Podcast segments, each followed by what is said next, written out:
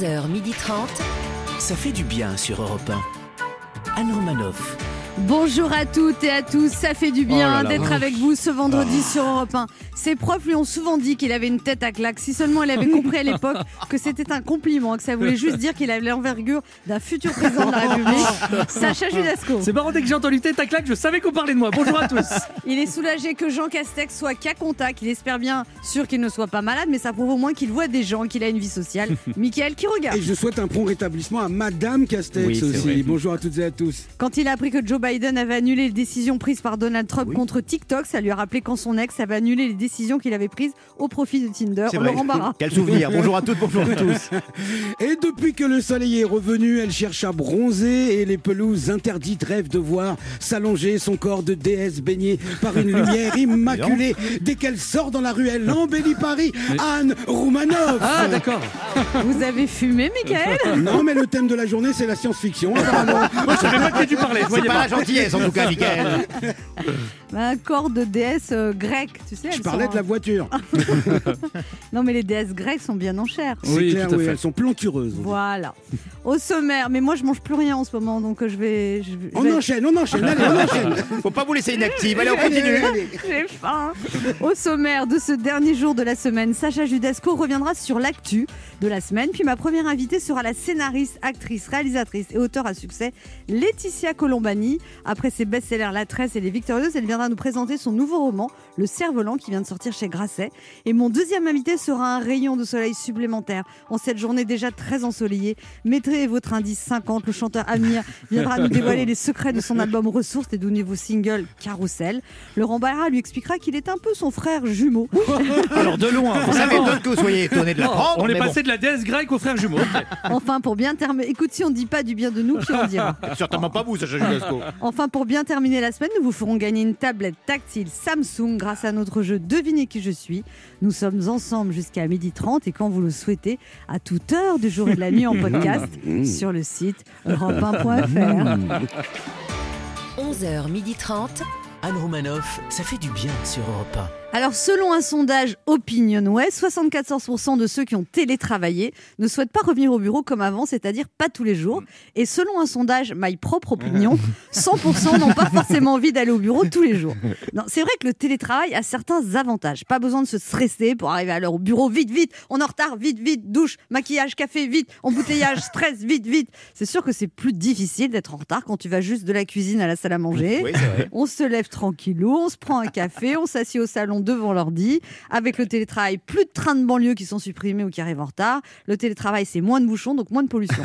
En télétravail, t'es pas obligé de voir des gens que t'aimes pas, sauf si t'es marié avec et qu'il- habite chez toi, mais ça, c'est un autre problème.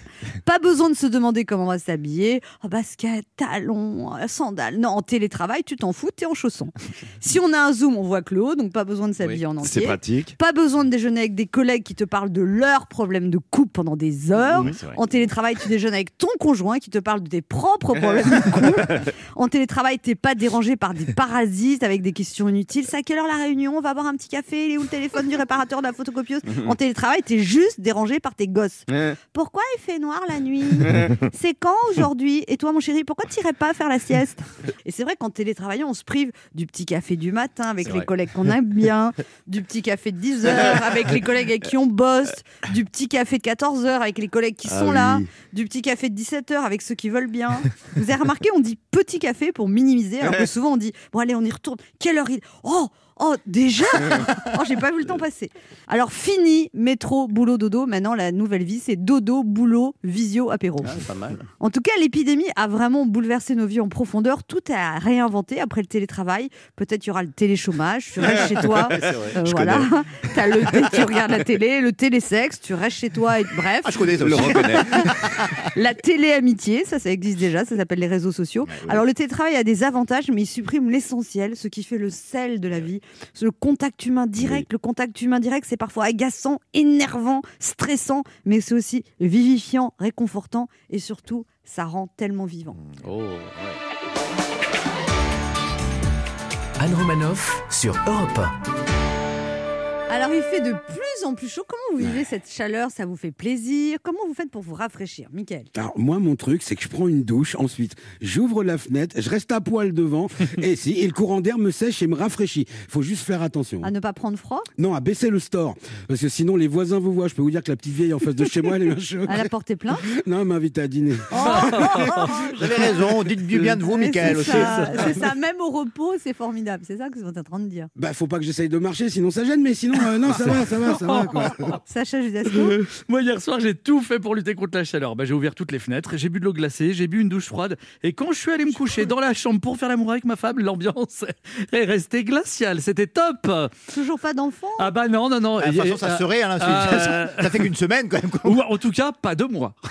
Mais non, mais alors quand même Bah ouais, C'était un projet? Ouais, ouais, c'était un projet. Euh, Bah, vous savez, pour construire les immeubles, des fois, bon, faut faire plusieurs plans. euh. En même temps Sacha c'est pas ton premier projet qui foire. hein. Mais dites-moi, c'est la fête du bisou aujourd'hui Europe 1. Ça fait du bien de le dire. Sacha Judasco, vous voulez nous faire un petit récap des infos de la semaine? Oui, Euh, en Nouvelle-Zélande, un fugitif loue un hélicoptère pour se rendre à la police. M6 a fait une campagne de pub pour inciter les gens à ne pas regarder Top Chef. Dans les Alpes-Maritimes, un candidat RN arrache ses propres affiches de campagne. Est-ce que le monde partirait pas un peu en cacahuète en ce moment? Vous avez vu, je suis resté poli, j'ai pas les couilles.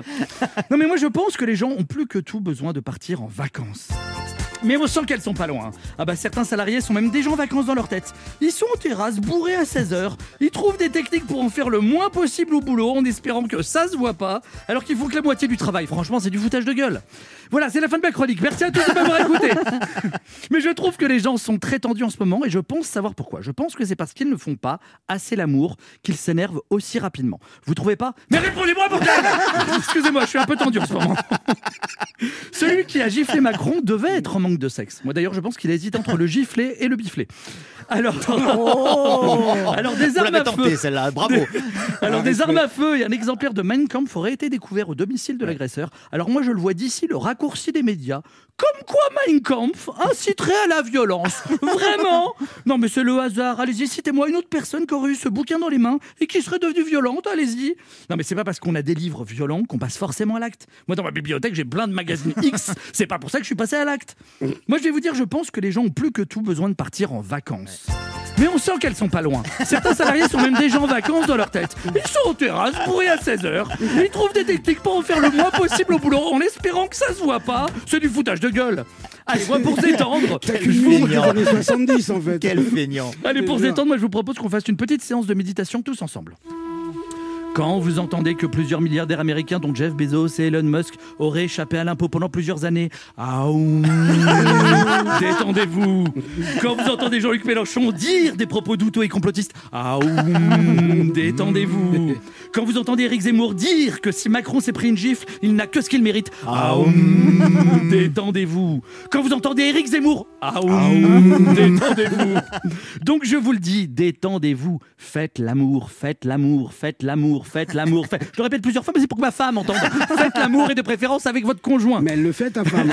Mais pas avec moi. Mais je vais vous dire, moi, je pense que les gens ont plus que tout besoin de partir en vacances. Mais on sent qu'elles sont pas loin. Certains salariés sont même déjà en vacances de leur tête. Ils en font le moins possible en espérant que ça se voit pas. C'est du foutage de gueule. La feignasse. Merci Sacha. Judasco. Mais faire l'amour, c'est pas non plus la solution, ça résout pas tous les problèmes. Et voilà. Allez. On était trop dans une bonne ambiance. Trois minutes de thérapie foutue en l'air. Est-ce qu'on peut rester sur l'émission Anne Merci. Allez, petit retour sur l'actualité de ces derniers jours. Gabriel Attal a annoncé que le quoi qu'il en coûte lancé par Emmanuel Macron pour maintenir l'économie va laisser place au quoi qu'il arrive. Quoi qu'il en coûte, quoi qu'il arrive, décidément le gouvernement adore les couacs. Alors que la France se déconfine progressivement, Jean Castex euh, a déclaré qu'à contact sera confiné pendant 7 jours. Décidément, quand ça veut pas, ça veut pas. Jean Castex déclarait qu'un contact va être placé à l'isolement pendant 7 jours. 7 jours sans allocution et donc sans mauvaise nouvelle annoncée par Jean Castex. C'est toujours ça de gagner.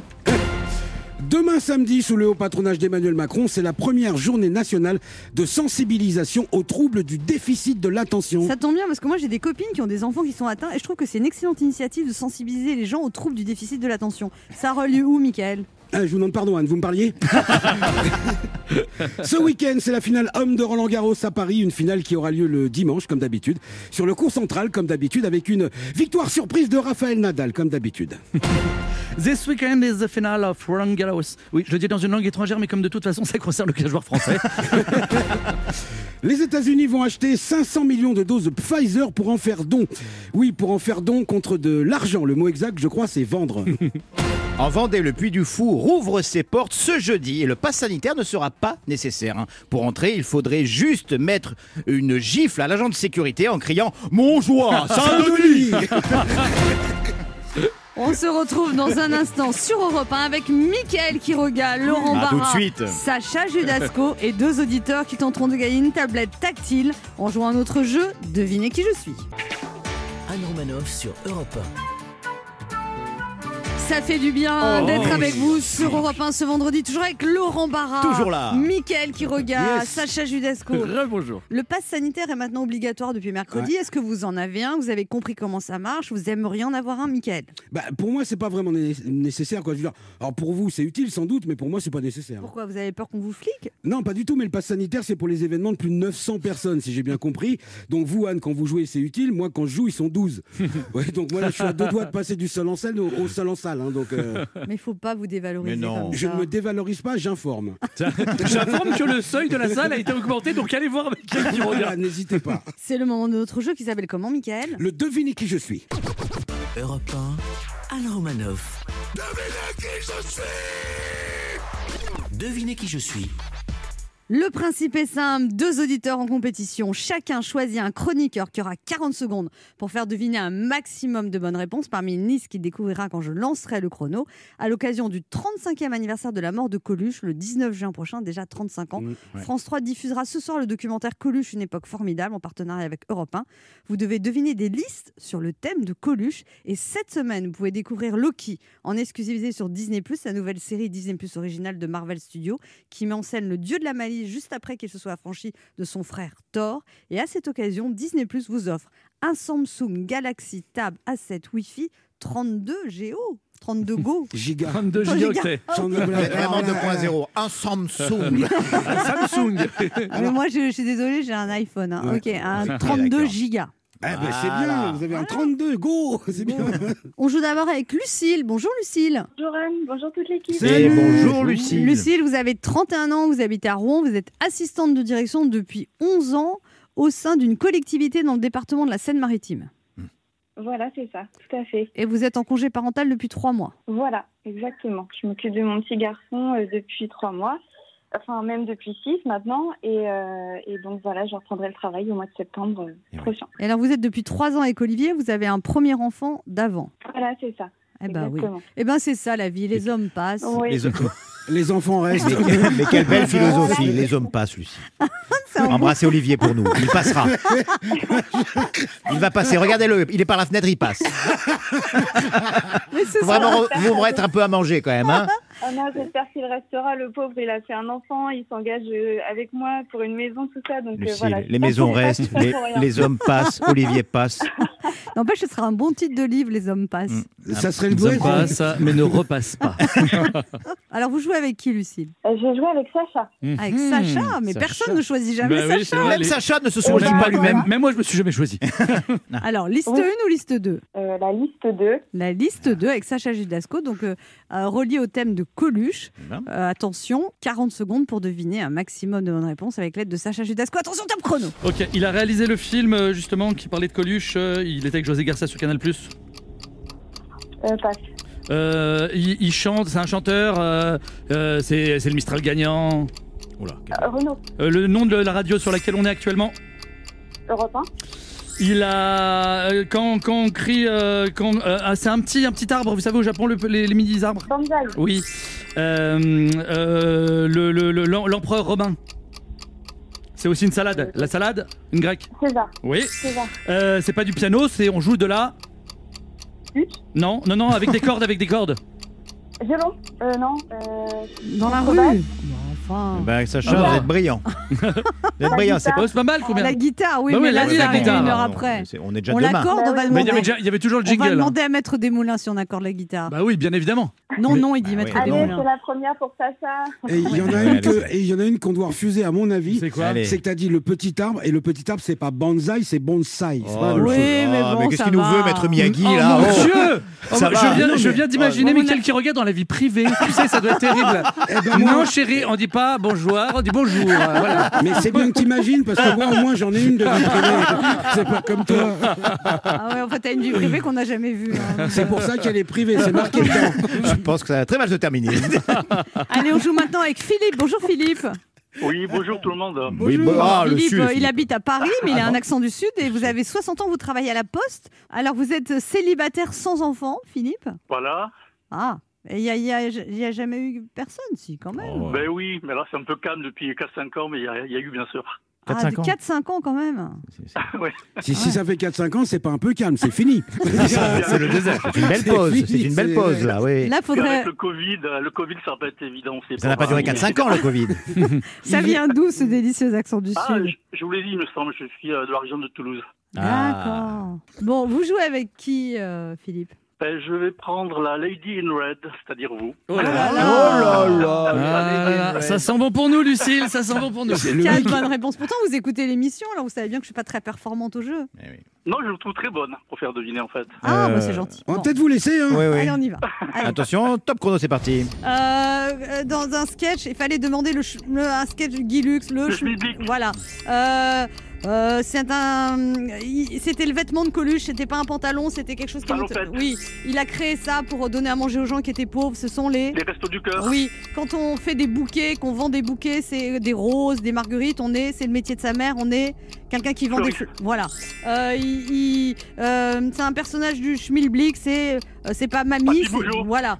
Euh, c'est un copain de Johnny Hallyday, les por- euh, la fille aux yeux mentalo, moi j'étais de trop. Il est-. Bah oui, bah oui, l'imitation est parfaite. Et, euh, il vient, il vient le 25 décembre, passe par la cheminée, c'est le. Le Père Noël. Ouais. Bon, Putain. bon, Euh, mais non, mais excusez-moi, forcément, mais excusez-moi, il fout rien de sa vie depuis 5 ans. Forcément, il a le temps. Vous êtes mauvais perdant. une bonne réponse et je pense que c'est un de mes records. Ah hein. bah oui. Et oui. puis alors, c'est le Ouais truc. Et, et alors, c'est votre meilleure imitation. Vous pouvez me refaire Eddie Mitchell Ouais, parce que là, il, il est, là, il- si Eddie Mitchell écoute la radio, il dit Mais je fais la radio La fille aux Oh yeux là mentalo. Oh mon dieu. Elle pleure, la fille aux yeux mentales. il l'a reconnu Ah oui, non, mais. Moi j'étais Il a, trop. il a reconnu les paroles. Oh, oh, oh, C'est oh. Père Noël en même temps. Comme on devait faire deviner Père Noël aussi, on a fait le C'est double. la Père Noël psychopathe. Vous avez gagné, Philippe. Oh, oh, oh, À l'occasion de la sortie de Loki, la nouvelle série Disney Plus Oh. originale de Marvel Studios, C'est. Disney Plus vous offre un Samsung Galaxy Tab A7 Wi-Fi 32 Go.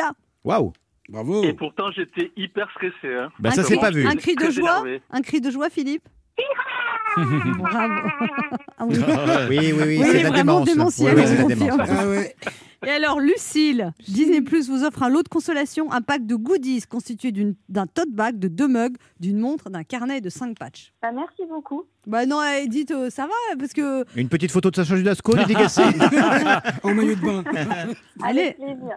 soyez un peu... maillot de bain, mais avec plaisir. Bon. Non, vraiment, je-. Il a fait ce qu'il a pu. et- Bah oui, il a fait ce qu'il a pu, vous m'auriez choisi moi. positive comme moi. Euh, vous m'auriez choisi moi, on n'en serait pas là. Voilà. C'est tout ce que j'ai à dire. Oh. L'humilité, vous retenez ça, C'est Lucille. Merci Lucille, continuez à nous écouter. Philippe aussi, on vous embrasse tous les Gros deux. bisous. Oui, merci. Bonne fin de. Ciao. Ciao, ciao. Oui. Pour jouer avec nous, laissez un message avec vos coordonnées sur le répondeur de l'émission au 39 21, 50 centimes d'euros la minute, ou via le formulaire de l'émission sur le site europe1.fr. On se retrouve dans quelques instants sur Europe 1 avec Laurent À tout de Barra, suite. Sacha Judasco, Mickaël Oui. Quiroga et notre première invitée, la réalisatrice écrivaine Laetitia Colombani, qui vient nous présenter son nouveau roman, Le Cerf-Volant, paru aux éditions Grasset.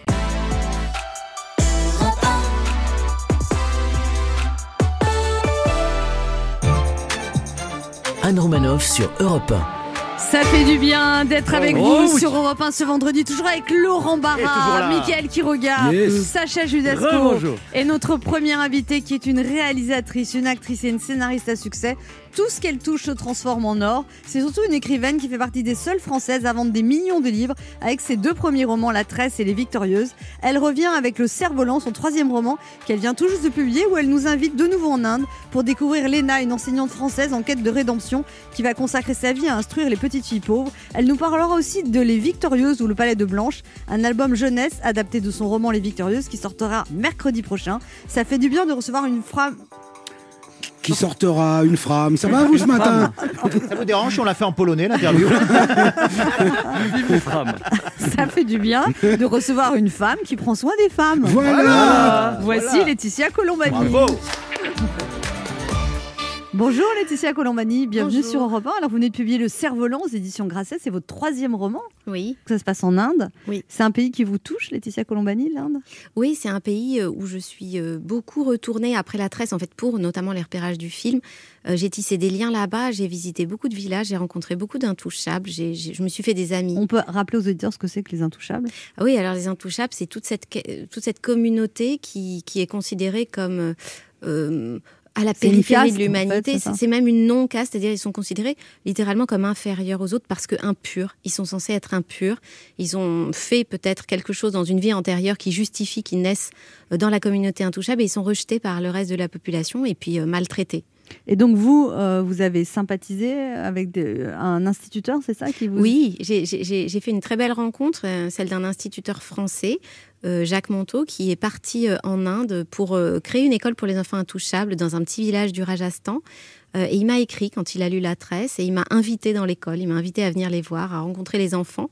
Et donc je suis partie là-bas, j'ai passé du temps là-bas avec eux. Combien de temps? Euh, j'ai passé euh, quelques jours, une semaine à, à regarder les enfants travailler, à, à- à pouvoir parler avec eux, avec leurs parents, avec des petites filles de 13-14 ans qui avaient peur d'être mariées, avec des enfants euh, qui étaient la seule personne de la famille à savoir lire et écrire, avec des femmes qui ne savaient même pas en quelle année euh, elles étaient nées. Et, et du coup, euh, quand je suis revenue de ce voyage, je me suis dit, c'était une sorte d'évidence, je, je- je dois écrire un roman, je dois faire de, de ce voyage un roman. Et faire connaître ça aussi. Et faire La connaître. situation des intouchables et des, Oui. et des petites filles intouchables qui n'ont pas accès à la culture et qui en plus sont mariées de force. Quoi. Oui, elles ont, elles vont pas aller, on les envoie pas à l'école. Très souvent dans les villages, on les garde à la maison pour aider aux tâches ménagères, s'occuper des plus jeunes. Et puis ensuite, on les marie euh, euh, dès qu'elles sont pubères. Et donc ensuite, elles partent, elles quittent leur famille, elles quittent tout. euh, et elles, elles appartiennent à la famille de, de leur mari. Et elles sont d'autant plus maltraitées qu'elles sont intouchables, donc on les considère comme inférieures. quoi. Oui, elles sont doublement, je dirais doublement infériorisées en tant que femmes d'abord, et puis en tant qu'intouchables. Alors l'histoire, c'est celle d'une enseignante qui a vécu un drame. On le découvre à la- vers la fin du livre, donc on va pas le révéler. Donc elle est très très bouleversée, pas bien. Elle part en Inde et là, elle, rend- elle, elle- à un moment, elle, elle risque de se noyer, c'est ça? Oui, elle part, elle part nager. euh, C'est le seul moment de la journée euh, où, où elle se sent bien, c'est c'est en nageant dans l'océan Indien. Et puis un jour, elle nage un peu trop loin. On ne sait pas si c'est volontaire ou pas. Elle manque de se noyer. Puis il y a une petite fille sur la plage qui, qui joue au cerf-volant, qui la voit et, et qui va chercher du secours, et en fait, qui lui sauve la vie. Et elle va nouer une relation très forte avec cette petite fille, qui est une intouchable. Oui, cette petite intouchable euh, qui ne dit pas un mot, hein, qui, qui ne parle pas. Euh, eh bien, Léna se rend compte que cette enfant, ne va pas à l'école. Elle travaille dans un petit restaurant qui est tenu par des cousins et elle ne sait pas lire ni écrire. Et, et Léna va, décider, pour la remercier, va décider de lui apprendre à lire et à écrire et puis euh, de créer une école, de fonder une école pour elle et puis pour tous les autres enfants de ce quartier. Laetitia Colombani, dans vos livres, il y a quand même beaucoup toujours d'altruisme. C'est quelque chose de très important, un point central, on peut dire, dans vos livres. Oui, je me sens euh, très, euh, très empathique en fait. C'est-à-dire que quand, je voyage, quand je rencontre des, gens, des femmes, des enfants, je me sens immédiatement en empathie avec eux. Euh, j'ai un j'ai cette fibre-là, j'ai j'ai cette sensibilité-là, et c'est pour ça que cette valeur de, l'altruisme, elle, est présente dans chacun de mes trois romans. Et alors, c'est ça qui fait le succès, l'altruisme? Oh, je ne sais pas ce qui fait le succès, ça c'est un grand mystère. Euh, je ne saurais pas répondre. Je, je- je ne sais pas ce qui. Je suis toujours émerveillée de me dire que le livre a sans doute touché des, des- des lecteurs, des lectrices. Euh, quel est, pourquoi, qu'est-ce qu'ils ont ressenti? C'est un grand mystère pour moi. Je, je, je- je prends ça comme un grand cadeau, mais c'est très mystérieux. Mais les gens ont besoin de ça, ont besoin d'altruisme, ont besoin de lire des choses positives. Et c'est ce que vous prenez. C'est pour Oui. ça que c'est enseigné dans les écoles, justement. Peut-être que ce lien, en fait, ce qui me touche, c'est le lien entre, entre les gens. Et, et ce lien, il dépasse complètement, bien sûr, euh, la religion, la couleur de la peau, la barrière de la langue, l'âge, la classe sociale, en fait. Et c'est ce que je raconte aussi dans le cerf-volant, c'est qu'il y a un lien très fort entre cette petite fille intouchable et puis cette occidentale. Euh, elles sont sœurs pour moi, elles sont, elles sont mères, filles, sœurs. Et je- moi, je crois à ces liens-là. euh, Vous dans la- avez dans la ressenti vie. ça dans votre vie, Laetitia Colombani? Oui, j'ai ressenti ça, oui. Pour qui? J'ai ressenti ça, ça m'est arrivé notamment en partant euh, en Inde, d'être euh, dans un village comme ça, d'être approchée par une petite fille qui s'est agrippée à moi. Et, hum, ça m'a bouleversée. La nuit, je suis rentrée dans, mon hôtel, j'ai rêvé que, que, que je l'emmenais avec moi, que je la ramenais en France. Cette petite fille, elle a des parents, elle a une famille, etc. Mais il y a eu un lien, il y a eu ce contact qui m'a profondément touchée. C'est- aussi une façon de- dans mon livre, de, de- de parler de ça, de parler de, de ces rencontres-là qui, qui parfois peuvent, peuvent changer une vie. Et vous lui avez envoyé des colis? J'ai envoyé des tas de choses, ouais. Je vais m'agripper à vous avant que vous sortiez du studio. On se retrouve dans un instant pour la suite de cette émission avec notre invitée Laetitia Colombani venue nous parler de son troisième roman Le Cerf-Volant aux éditions Grasset. On lui souhaite le même succès que les deux premiers. Ne bougez pas, on revient.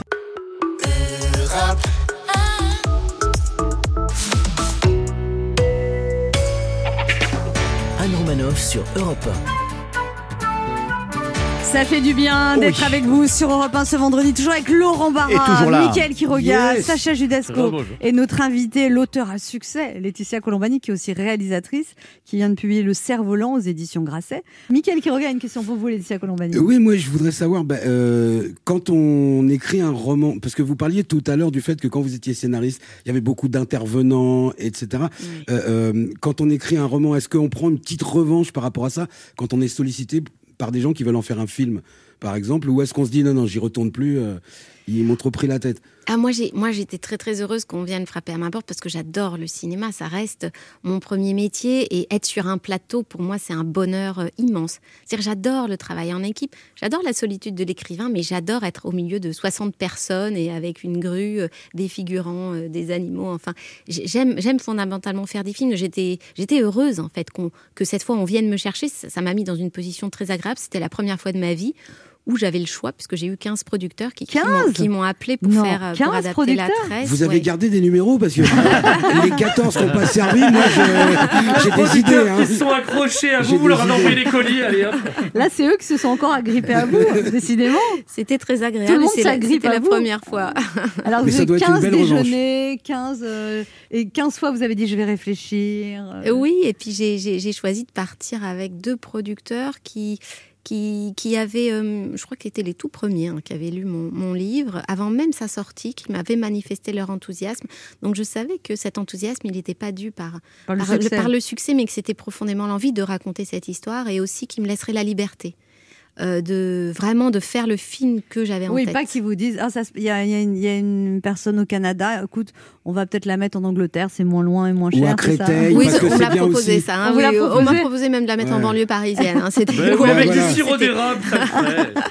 Et, et ça, vous, y vous teniez à ça, quoi. Ah oui, oui, moi je, je, je, je- je voulais faire, c'est vraiment mon, mon souci premier, c'est d'être extrêmement fidèle au livre, de raconter euh, cette histoire qui me tient à cœur. Je préfère ne pas faire de film plutôt que de faire un film qui trahirait mon, mon roman. C'est bien. Sacha Gisasco, une question pour vous, Laetitia Colombani. Oui, vous qui écrivez donc des romans, vous avez écrit des scénarios. Je voulais savoir quelle était selon vous la principale différence dans le processus d'écriture, en, en tout cas. Et puis, qu'est-ce qui fait que, par exemple, quand vous avez une idée en tête, une histoire, vous la mettez plus dans un roman ou dans, dans un scénario? Alors, là, là, pour moi, la principale différence, c'est que dans le roman, on peut être dans l'intériorité des personnages, on peut être au plus près de, leur vécu, de leurs ressentis, de leurs émotions, alors que au cinéma, il faut montrer, euh, la caméra, c'est un œil extérieur, on doit rentrer dans un cadre, au sens propre comme au sens figuré. Et donc, j'ai ressenti, j'ai découvert une liberté nouvelle, en fait, venant du cinéma, à écrire des romans, puisque je me suis glissée euh, tout, tout, tout, tout près de, de- de mes personnages, avec une grande liberté. Et puis le style aussi, on peut effectivement travailler sur les mots, travailler sur le rythme, alors qu'un scénario, finalement, il n'est pas destiné à être lu. hein. Le scénario, c'est pas une œuvre, c'est le film qui est une œuvre. Alors que le roman, on a cette musique des mots qu'on peut travailler. Ça, c'est aussi une grande, une grande joie pour moi, un grand plaisir. Est-ce que cette expérience de ro- romancière a changé votre manière d'écrire des scénarios? Euh, oui, d'une certaine façon, je pense que euh, je, réfléchis de façon plus elliptique peut-être maintenant euh, que je réfléchis en termes un peu plus littéraires et, que sur les personnages, je pense que ça, ça a changé mon travail sur l'intimité des personnages, oui. Puis vous avez plus confiance en vous. C'est-à-dire que maintenant, si on vous dit il faut changer toute la fin du scénario, vous dites non. Oui, j'ai- plus confiance en moi. Je me sens. euh, je- je- il me semble que j'ai trouvé ce que je voulais raconter. En fait, j'ai- longtemps cherché des thématiques, des choses, et, et il me semble que à travers mes romans, j'ai trouvé vraiment les histoires que je voulais raconter. Et, et c'est des histoires de femmes, des histoires de petites filles, des histoires de courage, de solidarité. Et ça, aujourd'hui, De sororité, de sororité. Ouais, ouais. C'est ça que je veux, c'est ça que je veux dire maintenant, c'est ça que je veux dire aujourd'hui. Et je pense qu'à travers mes prochains livres, mes prochains films, c'est cette veine-là que je continuerai d'explorer. Vous avez compris, les mecs, il va falloir se bouger, elles arrivent. Merci Laetitia Colombani d'être passée nous voir. On rappelle euh, ce roman euh, Le Cerf-Volant, ce roman très réussi aux éditions Grasset. Une histoire entre une petite fille analphabète intouchable et une enseignante au bout du rouleau, mais qui va revivre. C'est ça C'est bien Merci résumé beaucoup, c'est très très bien résumé. Et puis, merci. et puis pour, les, pour les enfants, euh, à partir de 6 ans, Les Victorieuses ou Le Palette Blanche, un album jeunesse coécrit avec Clémence Paulet, qui est adapté de votre deuxième roman. Oui, c'est Merci ça. beaucoup. Merci à vous, merci. On se retrouve dans un instant pour la suite de cette émission et c'est Amir qui sera notre invité. Anne Romanoff sur Europe Ça fait du bien oui, d'être ah bah avec vous sur Europe 1 ce vendredi, toujours avec Laurent Barra, Mickaël qui Bonjour regarde, à Saint-Denis. Sacha Judasco Bonjour. et notre invité qui a un des sourires les plus ravageurs de la scène française. Impossible de résister à son énergie et sa positive attitude communicative, révélée par la saison 3 de The Voice, confirmée en représentant la France à l'Eurovision avec J'ai cherché.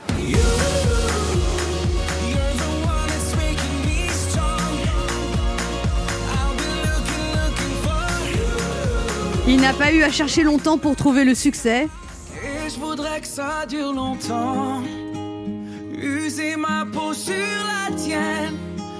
Un jour j'oublierai tout jusqu'à mon nom. Je saurai simplement que t'es là, que t'es belle, que t'es mienne. Je voudrais que ça dure cent ans. Que jamais la raison n'atteigne. Après deux albums certifiés triple platine, il a fait un break pour se ressourcer et revenir en force avec un nouvel album logiquement intitulé Ressources, où il mixe les ambiances méditerranéennes et orientales de son enfance avec la musique urbaine de son adolescence, comme son nouveau single Carousel, duo inédit avec la chanteuse Indila. Voici Amir. Bonjour Amir. Bonjour. À chaque fois, je me dis, elle va pas pouvoir faire plus flatteur. Et à chaque fois, vous vous dépassez. C'est impressionnant. Merci beaucoup. hein. Alors la vie reprend, Amir, tout est ouvert, on peut à nouveau faire la fête. On est tous nés pour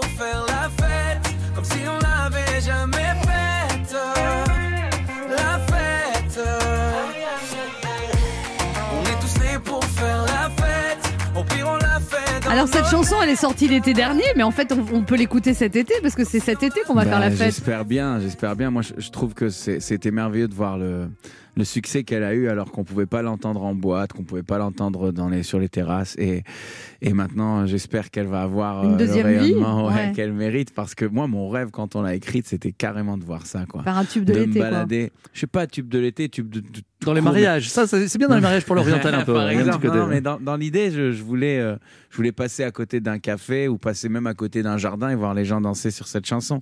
Et on m'en a envoyé des vidéos, mais je voulais que ça arrive de façon plus spontanée, plus naturelle, parce que je parle carrément de ça, quoi. Levez vos verres, amusez-vous, oubliez tout, prenez-vous dans les bras, mais c'était pas tout à fait euh, Covid friendly. Sauf que je l'ai pas anticipé, moi, le truc. euh, j'ai- Bah oui, je vous l'avez pas, vous l'avez pas anticipé parce que vous avez, en novembre 2019, vous déclarez faire une pause. En fait, il suffisait d'attendre trois mois. La pause arrivée toute seule. C'est vrai, aujourd'hui, aujourd'hui, ça me frustre énormément parce que c'est comme si je me suis prolongé, moi, le, la pause ça, du Covid de, de 3-4 mois. Ouais. Donc voilà, mais ça, ça a énormément aidé ma création. Ça a énormément nourri mes inspirations. Vous dites que cet album, c'est le plus personnel que vous ayez fait. Bah, c'est Amir. plus personnel parce qu'il il, il vient de chez moi, il vient de quelque chose de très casanier, de très. C'est mes sources, c'est mes origines, c'est quelque chose que j'ai pu contempler. Donc il y a un mélange d'inspiration orientale et de musique urbaine, en fait. C'est ça oui, votre caractéristique? oui, ça c'est quand j'ai essayé de mettre des mots dessus. Je suis pas venu avec cette intention, mais j'étais beaucoup plus libre en faisant cet album parce que j'étais détaché euh, de toute réflexion qui est liée à la satisfaction du public, à ce que ça va donner en tournée, à des considérations euh, limites, je vais abuser, hein, mais limites marketing que j'aurais pu avoir de façon inconsciente dans des albums qui naissent en parallèle d'une tournée, en parallèle d'une exposition médiatique, où on a ce reflet, en fait, cette projection de soi-même qui altère un petit peu euh, la, la façon de voir la création. À ce moment-là où j'étais que chez moi, où j'avais juste une guitare, où tout s'est résumé euh, à l'essentiel et au plus simple euh, de, mes capacités. Je suis allé à l'enfance, j'ai pu, regarder mon fils et peut-être et peut-être sentir que ça me renvoie quelque part. Et donc ces choses-là ont fait remonter à la surface un tas d'influences musicales euh, qui ont fait ma vie, mais qui étaient peut-être pas super présentes ou pas super assumées. Notamment les musiques méditerranéennes, parce que j'ai grandi à Tel Aviv et on écoutait de la musique grecque, de la musique turque, de la musique israélienne. D'ailleurs, il y a un featuring avec deux rappeurs là. Il s'appelle Bambino et Seth Jones. On écoute. Pas les mêmes dessins sur les mêmes plages, pas les mêmes couleurs sur les mêmes pages, pas les mêmes symboles dans les mêmes tâches, pas les mêmes sens dans les mêmes phrases. Faut de la hauteur, faut de l'espace, moteur qui marche avec l'espoir. Oublie ce qu'ils t'ont dit en classe, jamais de la vie, faut que tu restes à ta place. Ça fout le spell, est-ce qu'il est fort là si t'aimes pas nos gueules, baisse le regard, pas différent. Je fais juste la diff, calmant sur calmant, je sais pas ce qui m'arrive. DJ coupe le son et tu chantes solo, sourire à la carte, tu flippes dans les chicos. C'est les Avengers, grosse équipe de zikos. J'aurais jamais dû me laisser devant le micro. C'est pour les Et alors, il y a un duo aussi, euh, Amir, dans cet album avec Indila, la chanteuse Indila. Oui, qui Vous est mon single actuel. Ouais, Carousel. Carousel. Vous aviez très envie de faire un, un duo avec elle? Alors, il y a deux choses. J'avais très envie de faire un duo avec elle depuis le début parce que c'est une des premières artistes qui m'ont inspiré quand j'ai commencé à faire de la musique. Elle était à fond partout, radio, télé, et, euh, et j'adorais son univers. Succès colossal, hein, d'ailleurs, euh, dans le monde entier. On entendait Indila même à Tel Aviv, pour vous dire. Et puis, euh, et puis quand on a fait une chanson, je ressens la, la nuit après après la session d'écriture, je ressens que cette chanson résonne dans ma tête, mais aussi avec la voix d'Indila, autant qu'avec ma propre voix. C'est comme si ça communiquait avec son univers. Et là, je me suis dit, il n'y a pas de hasard. Il faut quand même qu'on lui propose, même si elle est complètement off médiatique, peut-être que ça lui donnera envie de revenir. Et on a eu du bol parce que ça lui a donné envie de revenir. Et puis, il s'est avéré, euh, au-delà de ça, que que mon univers artistique lui plaisait autant que moi j'aimais le sien. Donc euh, c'est vraiment un, rencontre. truc qui cherchait à se faire, qui attendait de se faire, et quand il s'est fait, ben, ça a donné une chanson dont on est hyper fier, et puis elle est très très très plébiscitée par le public. Donc c'est vraiment un bonheur de, de pouvoir défendre un truc pareil parce qu'il est profondément cohérent avec mes goûts musicaux. On va l'écouter en entier tout à l'heure, mais là, on va écouter un extrait. Je cours, j'ai le cœur en aller-retour. La première fois, j'ai trouvé enfin l'essentiel dans ce carrousel. Alors, Amir, c'est quoi un carrousel? Ah non, c'est un carrousel normalement. Oui, c'est quoi dire. C'est un manège, c'est un truc de l'enfance, euh, c'est c'est quelque part dans la métaphore qu'on a souhaité euh, apporter. C'est cette ivresse là, ce tourbillon de l'amour dans lequel on rentre et qu'on ne Ah oui. veut pas quitter. Ah oui, le manège qui tourne. Oh, j'aimerais tellement que ça m'arrive un jour. Attraper la. Non, mais je- Non, va, je ça vais va. attraper la queue, c'est ça que vous vouliez dire Ah, Oui, oui, oui, oui, on l'a vu venir. Ça dérape. Je suis pas dans votre délire. On se retrouve dans un instant avec notre invité Amir, venu nous parler de son nouveau single Carousel, extrait de son dernier album Ressources. Ne bougez pas, on revient. Il est midi sur Europe 1, on revient dans deux minutes avec notre invité. Ami. Mais tout de suite, les titres d'Europe Midi avec vous, Patrick Cohen. Bonjour Patrick. Bonjour Anne, bonjour à tous à la une d'Europe Midi, le coup d'envoi de l'Euro de football dispersé dans 11 pays avec euh, un an de retard et des contraintes sanitaires. Nous appellerons Simon Rubin à Rome à quelques heures du match d'ouverture Turquie-Italie. Élection demain en Algérie, le pouvoir en quête de légitimité sur fond de répression. Le journaliste Khaled Trareni fait partie de la nouvelle vague d'arrestations. Mathieu Bock est notre envoyé spécial à Alger. La France va revoir sa présence militaire au Sahel désengagement progressif annoncé par Emmanuel Macron après sept années de guerre. Explication d'Aude Leroy. La lutte contre les déserts médicaux en échec à Montluçon dans l'Allier. Le centre de santé à peine ouvert va devoir fermer faute de praticiens. Reportage de Zoé Pallier. Le tennis à Roland Garros, l'affiche des demi-finales hommes avec Axel May, ce sera cet après-midi. Et puis le retour de la bamboche à l'Olympia, première grande soirée de concert suivie par Angèle Châtelier, invité d'Europe Midi, le professeur René Friedman, pionnier de la fécondation in vitro. Il publie une histoire de la naissance chez Grasset et la naissance. René Friedman en a euh, aidé, assisté euh, énormément tout au long de sa carrière professionnelle. Voilà le sommaire. À tout à l'heure. Merci Patrick, on vous retrouve à 12h30. Europe 1. Écoutez le monde changer. 11h30. Ça fait du bien sur Europe 1. Anne Romanoff. Ça fait du bien d'être avec oh vous oui. sur Europe 1 ce vendredi, toujours avec Laurent Barra. Mickaël Quiroga, Yes. Sacha Judasco et le chanteur Amir venu parler de son nouveau single Carousel et de son dernier album Ressources. Alors euh, Amir, il y a de très jolies chansons dans cet album, il y a une chanson Toi et qui raconte votre demande en mariage? Ouais, ouais. Indirectement, hein, je pense que je raconte la demande en mariage de tous les garçons qui ont osé un jour euh, acheter une bague avec leurs économies, se mettre à genoux. Et vous avez fait ça, vous vraiment vous mettre à genoux dans un Euh, restaurant, c'est ça? euh, C'était pas dans un restaurant, pour tout vous dire, c'était dans un supermarché. Quoi? Et c'est justement parce qu'on a hein. trouvé l'idée du supermarché que moi je voulais un truc original. Euh, Et on a vraiment fait une mise en scène. On a caché les copains dans un rayon. On a caché la bague. On a caché des caméras. On a couvert tout le rayon des vins avec. euh, avec des pancartes, euh, est-ce que tu veux m'épouser? Puis après, il y a eu toute une mise en scène au préalable pour faire en sorte que elle et moi, on aille au supermarché en même temps. Et c'est votre Alors, supermarché euh, perso ou quoi? Parce que- Amir, je vous le Non, dis, mais- tous mais- les garçons ne demandent pas leur euh, comme ça au mariage. hein. Non, non. Mais Ils, ont, ils ont adoré le concept. En fait, j'étais venu les voir. J'ai fait le tour des supermarchés du quartier. hein. C'était ceux qui ont accepté. Et euh, ils ont même mis une chanson qui est la nôtre à la fin. Ils ont fait une annonce dans le micro. C'était génial. Puis ap- on s'est retrouvé applaudis par tous les gens qui sont dans ce supermarché euh, à ce moment même parce qu'ils comprennent qu'ils sont en train d'assister à quelque chose de fort et de, de mémorable. Ça c'est de- original parce qu'on s'attend pas autant à un dîner, euh, nan, nan, nan, aux chandelles, on s'attend, mais Les agents de sécurité devaient être bien. Ouais, euh, bon, apparemment, il y a un mire qui est à genoux dans le supermarché. Oui, mais quand on offre un faux diamant, attends. faut au moins ça. Non, Désolé, j'ai écouté. on écoute la chanson Toi. Toi, ne m'en veux pas si je te questionne devant Dieu et tous les hommes. Veux-tu être la personne J'ai pas d'écran, juste une promesse que je veux ta main. Mais ça c'est pas mal en fait parce qu'on peut l'envoyer aussi par euh, texto ça. on n'est pas obligé de faire tout un truc. Ouais, mais, ouais, hein ouais, ça, peut du- servir à plein d'hommes C'est ça. moins magique quand même par le texte. Je trouve ça original de faire une, une- une chanson sur une demande de mariage? Parce que vous, vous le savez, vous avez plein de fans qui sont amoureuses de vous, ou en- faussement amoureuses, mais voilà. Donc de faire Pourquoi une chanson. Non, mais dans le sens, c'est de l'amour imaginaire. Ah, dites-moi, je vous en supplie, rassurez-moi, dites-moi que c'est de l'amour imaginaire. non, non, mais voilà, qui sont vous. Et de faire une chanson sur une demande en mariage qui prouve donc que vous aimez à la folie quelqu'un d'autre, il y a un côté. euh, Bah, je pense que elle, elle- si les fans euh, ont choisi de m'apprécier, c'est beaucoup parce que depuis le début, j'étais très entier avec ce que je représente. et Très ce que je sincère suis. quoi, c'est ça. Ouais. Donc je pense pas que ce facteur-là change quelque chose. À la limite, même peut-être que c'est pour ça qu'elle m'apprécie. Mm. C'est comme ça en tout cas que j'ai envie de le voir parce que comme il y aura jamais d'ambiguïté là-dessus, euh, je préfère, je préfère être l'artiste qui est qui est aimé pa- parce qu'il représente quelque chose de, de solide et peut-être. euh, Peut-être quelque chose dans lequel elles peuvent se projeter si elles cherchent encore. Alors, je sais pas. Voilà, je veux pas. Je veux pas que ça paraisse prétentieux parce que ça ne l'est en rien. Je suis un modèle de rien du tout. Mais ce que je veux dire, c'est que j'ai pas envie de me travestir pour plaire davantage. Alors il y a aussi cette chanson euh, On verra bien où vous évoquez les épreuves qu'on transforme en leçons de vie. C'est Oui. venu de quoi C'est venu d'une rencontre euh, qui aujourd'hui me rend très triste parce que ce, garçon-là que j'ai rencontré à l'hôpital la veille du, de quand on a écrit, non, le jour même d'ailleurs, le matin même de, de la session où on a écrit cette chanson.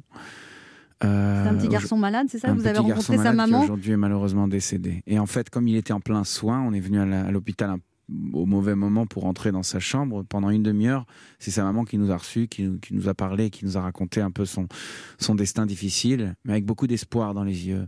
Moi, ça m'avait beaucoup touché comme histoire déjà de base, et quand je l'ai rencontré, j'ai tout de suite compris pourquoi, euh, pour- pourquoi cet enfant avait une chance de survivre, vraiment, alors que médicalement c'était impossible, mais mais euh, voilà, il y avait- une- y avait une énergie incroyable autour de lui qui donnait euh, de l'espoir, qui faisait briller les yeux de sa mère et de ses frères et sœurs. Et, et moi, ça m'a beaucoup inspiré pour qu'on fasse cette chanson dans laquelle je dis on verra bien, on verra le bien, parce que je voulais dire que, que même dans le pire des, des désastres, dans les drames les, les plus difficiles, euh, il peut y avoir une lueur d'espoir quelque part si on essaye au moins de la trouver et de s'orienter vers elle. C'était quelque chose de très intense à vivre pour moi et désormais je sais que, que je la lui dédierai euh, régulièrement sur scène. Il s'appelait comment? Il s'appelait Aaron. On écoute. Tu sais, le cœur est magique. Il recousse ses blessures au fil doré. Cherche la lueur et insiste. T'es encore plus beau rafistolé. T'as l'impression qu'il t'affronte. Rassure-toi, ses plans sont parfaits. Je vois la vie comme un conte où jamais le méchant peut triompher. C'est qu'un mauvais quart d'heure, au pire un quart d'année. Ou un quart de vie, peu importe, c'est bientôt terminé. La lumière est là. Ferme les yeux pour mieux la voir. On verra bien, on verra le bien, le tout dans le rien, fini dans chaque fin.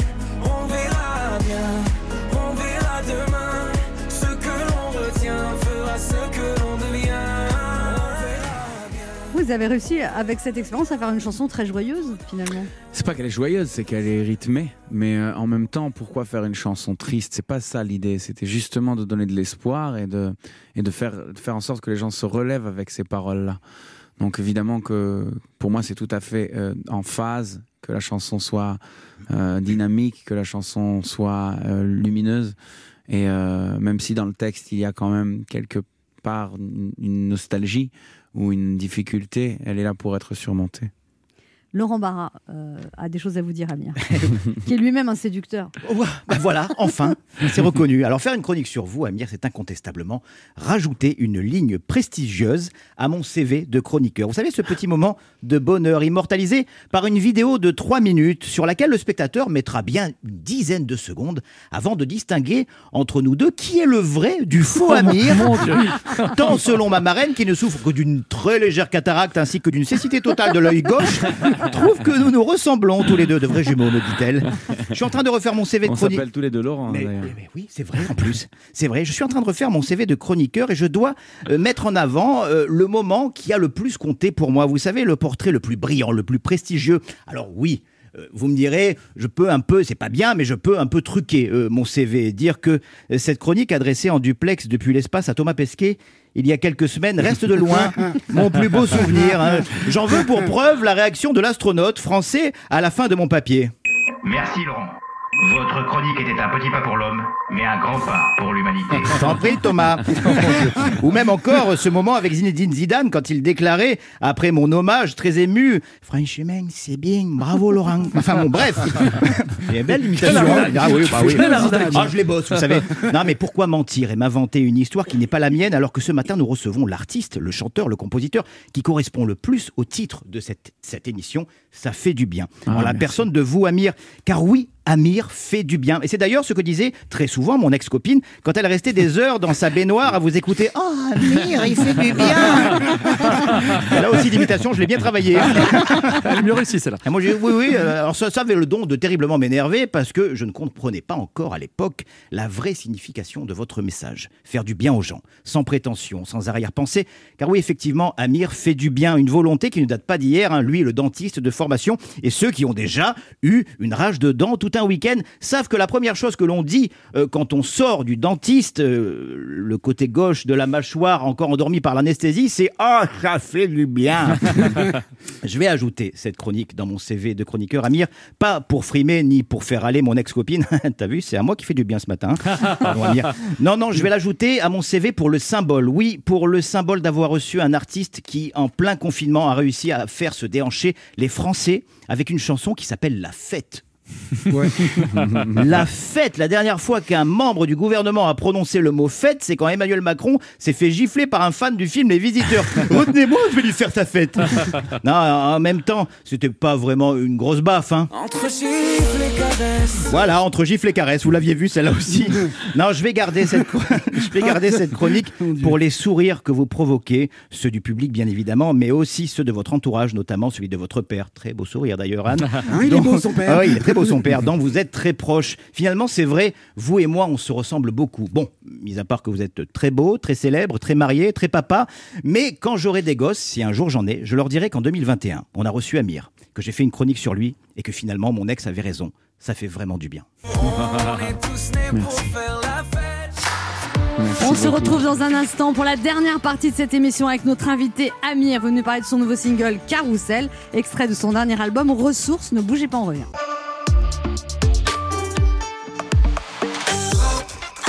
On écoute tout de suite Carousel, avec Indila, et Amir. On écoute.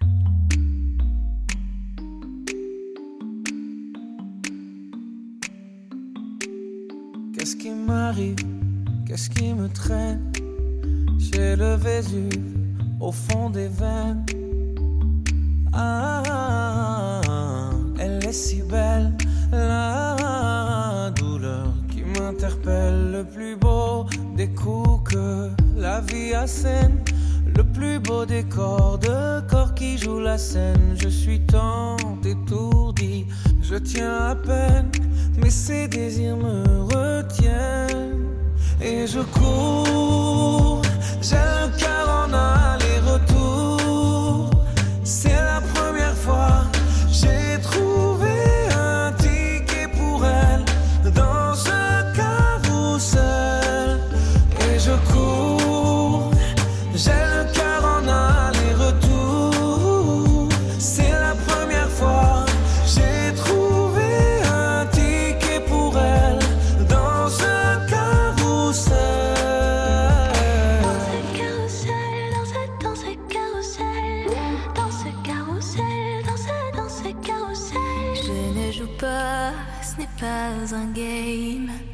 tu t'engages. Quand tu m'aimes, faudra me préserver jusqu'au souffle dernier. Je cours, j'ai le cœur en aller-retour. C'est la première fois, j'ai trouvé enfin l'essentiel dans ce carrousel. Oui, je cours,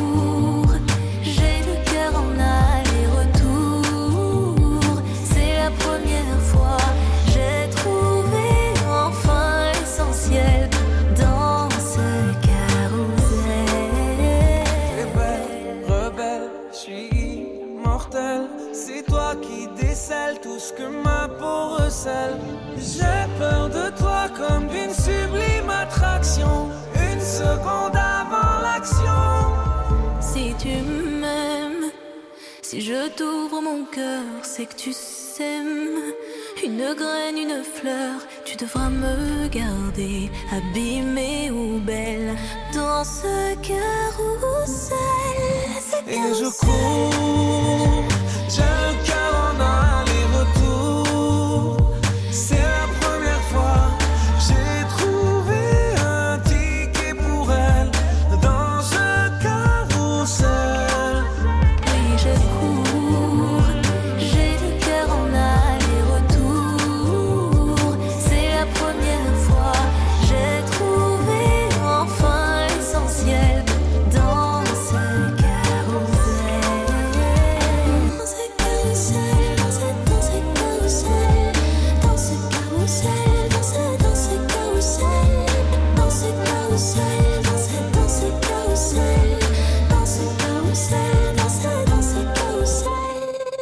C'était Amir et Indila. sur Europe 1. Anne Romanoff sur Europe Ça fait du bien d'être avec Oh, vous ah sur oui. Europe 1 ce vendredi, toujours avec Laurent Barra, Oui. Mickaël Quiroga, Sacha Judasco et notre invité Amir veut nous parler de son dernier single Carousel. Alors Amir, euh, vous avez été dentiste, mais en fait non, parce que vous n'avez jamais pratiqué. J'ai jamais travaillé, C'est du pipeau en fait, c'est-à-dire. J'ai- J'ai bossé sur les bouches des patients à la fac. J'ai eu mon diplôme. Euh, il, est, il, est, il est encadré chez ma mère. Elle est très contente. Mais jamais une, co- une vraie Alors, consultation. jusqu'à l'école, il s'est très bien occupé moi. non, d'ailleurs, aujourd'hui, je vais chez le dentiste et, euh, et c'est un copain. Et, et voilà, enfin, je, je- non, de toutes les façons, même si j'étais dentiste, je me soignerais pas moi-même, c'est vrai. Donc ça sert à rien cette phrase. Oui, c'est compliqué quand même. mais non, mais non, je j'ai jamais pratiqué parce que le jour où j'ai su que je pouvais pratiquer, je me suis dit, avant de m'embarquer dans ce truc-là qui va durer jusqu'à la retraite, j'essaye d'être chanteur. Alors vous dites qu'on vous a proposé beaucoup de rôles euh, et que vous, pour l'instant, vous vous sentez pas prêt. Vous n'avez pas envie de faire une carrière à la Patrick Bruel, un comédien. J'ai très envie de faire une carrière à la Patrick Bruel ou à la Marc Lavoine, c'est certain, parce que je veux me pousser euh, au maximum et puis, puis avoir le maximum de moyens d'expression. J'ai toujours été fasciné par la comédie. Moi, je suis pas venu uniquement de la musique, je suis venu des spectacles de fin d'année où je chantais et je jouais. Sauf que quelque chose a fait que je me suis orienté vers la musique plus naturellement. Euh, et la comédie reste un truc pour moi inachevé. Un beau jour, ça arrivera, j'en suis sûr. C'est simplement Vous que aimeriez jouer quoi comme rôle? C'est c'est compliqué à dire. Je pense que j'aurais du mal dans un rôle comique. honnêtement. Parce que je souris beaucoup, mais je préfère être, euh, être le consommateur du rire et pas celui qui le provoque chez les gens. Je crois, je crois que je suis pas très marrant, très honnêtement. Mais qu'est-ce qu'on se ressemble, vous et moi En fait, c'est étrange hein, ce que je vais dire, parce que je veux un truc vrai, un truc euh, simple. Ce sera pas un film de science-fiction, par exemple, dans mon imagination. Après, tout peut arriver, mais, mais par exemple, la fois où on m'a fait jouer dans un film, j'ai donné la réplique à Elsa Zilberstein dans un rôle de moi-même. J'ai été Amir dans le film, et elle était une psychologue qui est très très fan, peu importe, très beau film qui s'appelle Adorable. Euh, j'ai eu beaucoup de mal à me jouer moi-même. C'est là où j'ai compris qu'aller au bout de l'authenticité, la pousser à son paroxysme, finalement, ça devient compliqué. Parce qu'on ne sait pas dans quelle forme d'Amir on a besoin d'apparaître. euh, Est-ce que- est-ce qu'il faut aménager des choses? Est-ce qu'il faut être le Amir des interviews, le Vous Amir parlez de vous la la scène, troisième personne, là, ça y est. parce que j'ai joué le rôle d'Amir, c'était un, un- un Amir du cinéma, quoi. Donc c'était un peu bizarre pour moi aussi, je vous l'avoue. Euh, mais globalement, je, je- je- moi, ce que je veux, c'est c'est jouer quelque chose d'humain et touchant, de simple, d'un mec qui tombe amoureux et, et qui est dépassé par les événements, pas quelqu'un Une qui, comédie romantique, alors. par exemple. Alors, avant de chanter, Amir, vous étiez, vous avez fait des études de dentiste. Je vous propose une interview plein les dents, d'accord? Allons-y. Vous qui êtes un vrai dentiste, vous avez peur chez le dentiste? Zéro, pas du tout. vous, vous pouvez avoir la dent dure J'ai une forme de, de façon de me venger euh, qui, qui est très à moi. Ça veut dire c'est c'est une vengeance dans le silence. C'est une vengeance qui cherche pas à se faire montrer. Mais si quelqu'un me blesse, je disparais pour lui et je, et je, et je coupe contact sans Tout. annoncer, sans me disputer. Euh, je, je ne cherche pas la. En fait, je cherche pas à continuer le, Ah ouais, vous le, ghostez le quoi. conflit. Ça s'appelle ghoster. Ouais, peut-être Vous que c'est ça. disparaissez, vous coupez la Exactement. personne, à supprimer des réseaux. Exactement, exactement. Mais je- en tout cas, j'ai besoin de cette satisfaction. Ou bien, une autre façon pour moi de me venger, c'est de réussir dans quelque chose où on m'a prédit un échec. Mais de me battre pour, en fait, j'essaye toujours que ce soit constructif, soit de me débarrasser de mauvaises personnes, soit aller moi-même me prouver que j'y arrive euh, d'une autre façon. Mais euh, je cherche pas à faire du mal à la personne qui m'a fait du mal. Ça, non. Ah, Qu'est-ce qui vous fait grincer les dents, Amir? Euh, bah, mon sommeil, déjà. Vous n'arrivez pas à dormir. Non, non, non, mon sommeil, ça veut dire que je, je, je, suis un clencher. Ah, vous- Clencher, Ça veut dire que vous c'est bougez pas les dents, grincer les dents, ouais. mais c'est les, les serrer. Et ça, depuis que je suis tout petit. Vous voulez savoir, depuis que je suis tout petit, j'ai l'impression que les dents me grattent. Et donc, Donc je vous faites des bruits la nuit On va Je appeler un fais pas médecin, de Amir. non, pas du tout. pas- On va appeler un docteur, C'est une pas. sensation très étrange et pour au lieu de les parce qu'on va pas les gratter comme on se gratte le bras, mais je les serre fort et ça me soulage. Et ça a fait en sorte donc chez les gens qui se les bruxistes, les gens qui se qui se grincent les dents, on a des on- on- ça leur enlève les cuspides, ça ça aplatit les dents. Ça c'est pas mon cas. En revanche, dans les gens dans mon cas, on se casse des bouts de dents. Je crois- je crois et cuspide, c'est deux mots qui ont été prononcés pour la première fois pendant cette émission. Je crois qu'il y a deux mecs en blouse blanche là-bas. Il arrive, il arrive. Tout va très bien se Je me passer. suis, je me suis très souvent, je me suis très souvent cassé des bouts de dents dans la nuit. Ouais. Vous serrez les dents, Amir, quand vous devez demander pardon ou quand vous devez pardonner? Euh, je demande pardon très facilement et je pardonne très facilement. C'est pas pour faire le mec parfait, mais ça fait partie de mon éducation. Mes Arrêtez parents, de vous caresser l'épaule en me Désolé. parlant. là. Excusez-moi, j'ai les dents qui Elle est grattent. très sensible. mes parents, mes parents, Il montrait ses muscles. Ouais, mes parents, mes parents m'ont appris qu'il n'y avait pas d'ego dans ces choses et que c'était, euh, c'était très important de savoir demander pardon et de savoir pardonner. Vous êtes capable de mentir comme un arracheur de dents, Amir ou... Hmm, non, je pense pas. C'est, c'est un gros défaut parce que parfois le mensonge peut nous sauver de certaines situations, mais ça se voit tout de suite chez moi. Je rougis. je- La dernière fois que vous êtes cassé les dents, c'était contre quoi? Euh, la dernière fois que j'ai échoué. Un- le mec échoué. réussit Ah, tout. Ah, le mec. réussit tout. échoué, je peux donner, je peux donner un échec objectif, mais c'est pas un truc qui m'a dérangé. Euh, Il y avait l'émission La chanson de l'année, c'est pas moi qui l'ai gagné. Bon, mais de toute façon, on était 18 Oh chanteurs. la honte, il est nul on était 18 chanteurs et en même temps, on vient pour, on vient pour le, le plaisir d'y être, quoi. Donc, euh, mais il y a plein d'échecs tous les jours. C'est des choses desquelles j'apprends, sinon j'apprendrai rien. Vous avez les dents longues, Amir? J'espère, je, je crois que oui. C'est quoi votre prochaine Alors là, il y a cette tournée parce qu'elle a été reportée, re-reportée, re-reportée. Donc là, à l'automne, dans des grandes salles. Oui. Ça, c'est important. Combien de dates? Euh, on est sur 30 zéniths. Et, euh, et c'est un truc que j'attends, donc euh, par la force des choses depuis Et c'est complet novembre partout aussi, je 2019. crois. de- Ça se passe merveilleusement bien. euh, et, puis, et puis je pense que c'est ça qui est génial, de constater que l'engouement du public est à la hauteur de mon impatience de remonter sur scène. On a fait des répétitions toute la semaine avec mes musiciens. On est comme des fous. Vraiment, La c'est première électrique date, c'est quand. Première date, c'est le 4 juillet aux arènes de Nîmes, euh, parce qu'on commence par les festivals, vu que c'est l'été. Et après, on enchaînera euh, sur, sur une saison merveilleuse à l'automne, puis le printemps 2022, et ainsi de suite. Excusez-moi, vous avez dit on est comme des fous. Eux, ils sont comme des fous, vous, vous êtes fous. Tout court. Tout court. Elle a été révélatrice. cette. Ah, franchement, Le quart d'heure bienfaiteur. Il y a une tradition dans cette émission, Amir, il faut faire un cadeau aux auditeurs. Vous leur offrez quoi? Un vinyle dédicacé Waouh. de mon album. Qui s'appelle Ressources. Ressources, un vinyle dédicacé. Pour gagner ce cadeau d'Amir, vous laissez vos coordonnées sur le répondeur de l'émission au 39 21, 50 centimes d'euros la minute. Et c'est le premier ou la première qui gagnera ce cadeau. Merci Amir d'être passé nous voir. Merci beaucoup Anne, merci, Merci. aux chroniqueurs, c'était super cool. On rappelle votre dernier single Carousel, extrait du dernier album Ressources, et puis une immense tournée qui va démarrer. Arrêtez de faire du bruit en déballant le truc pendant que je parle. Vous êtes- vous avez un petit côté autoritaire quand même. Et on rappelle donc ces dates. Le 4 juillet aux arènes de Nîmes, une immense tournée avec 30 zéniths dans toute la France à partir de l'automne. Merci beaucoup Amir. Merci beaucoup Anne. On vous lit les midi, les midi 30 sur Europe 1. On vous laisse en compagnie de Patrick Cohen. On sera de retour dès, Dès lundi, lundi. à Oui. 11h sur Europe 1.